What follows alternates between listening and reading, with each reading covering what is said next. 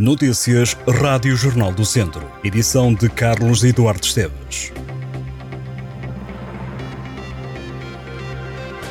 O Tondela está fora da Taça de Portugal. Os Oriverdes foram eliminados pelo Sporting. O Tondela foi goleado por 4-0. Pedro Gonçalves e Guioqueres marcaram para o Sporting, bizaram para os Leões e deitaram por terra as esperanças do Tondela em poder repetir a histórica final da taça alcançada em 2022.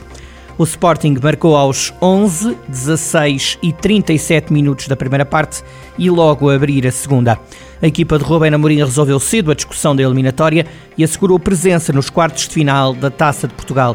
A equipa que lidera a Primeira Liga começou por sofrer, mas o remate de Rui Gomes foi defendido pelo guardião verde e branco contra o poste.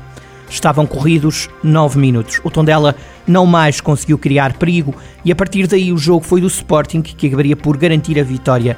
Até ao momento apuraram-se para os quartos de final da taça as equipas do Sporting e do Futebol Clube do Porto.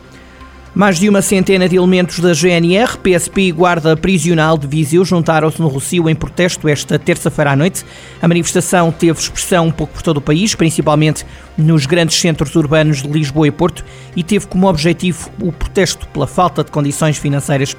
Em causa está a atribuição do suplemento de missão aos elementos da Polícia Judiciária no valor de cerca de 700 euros. Os profissionais da GNR, PSP e Guarda Prisional reclamam também um valor igual, uma vez que atualmente o suplemento de risco destas forças de segurança ronda os 200 euros. O coordenador do Centro da Associação dos Profissionais da Guarda, Rui Souza, lembra que as forças da autoridade são os que correm o risco em primeiro lugar e são a primeira linha de resposta e que, por isso, devem ser todos contemplados com o mesmo suplemento de missão.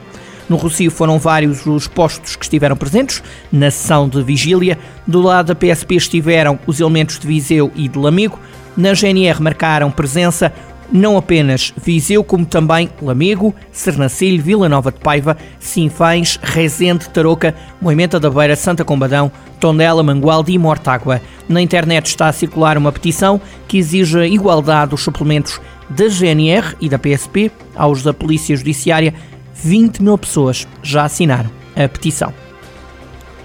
Viseu pode contar esta quarta-feira com céu muito nublado, períodos de aguaceiros fracos e ainda algumas abertas, prevê o Instituto Português do Mar e da Atmosfera.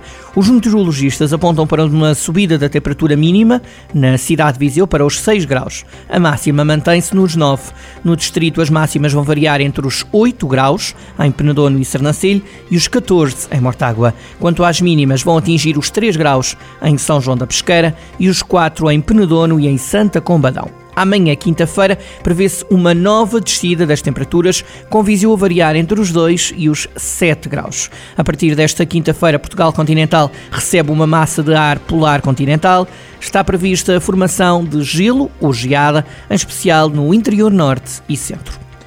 A ex-deputada Joacine Catar Moreira, que propôs no Parlamento as honras de Panteão Nacional a Aristides de Sousa Mendes, esteve em Carregal do Sal Joacine foi recebida pela Câmara, Junta de Freguesia de Cabanas de Viriato, Fundação Aristides de Sousa Mendes e familiares do antigo cônsul.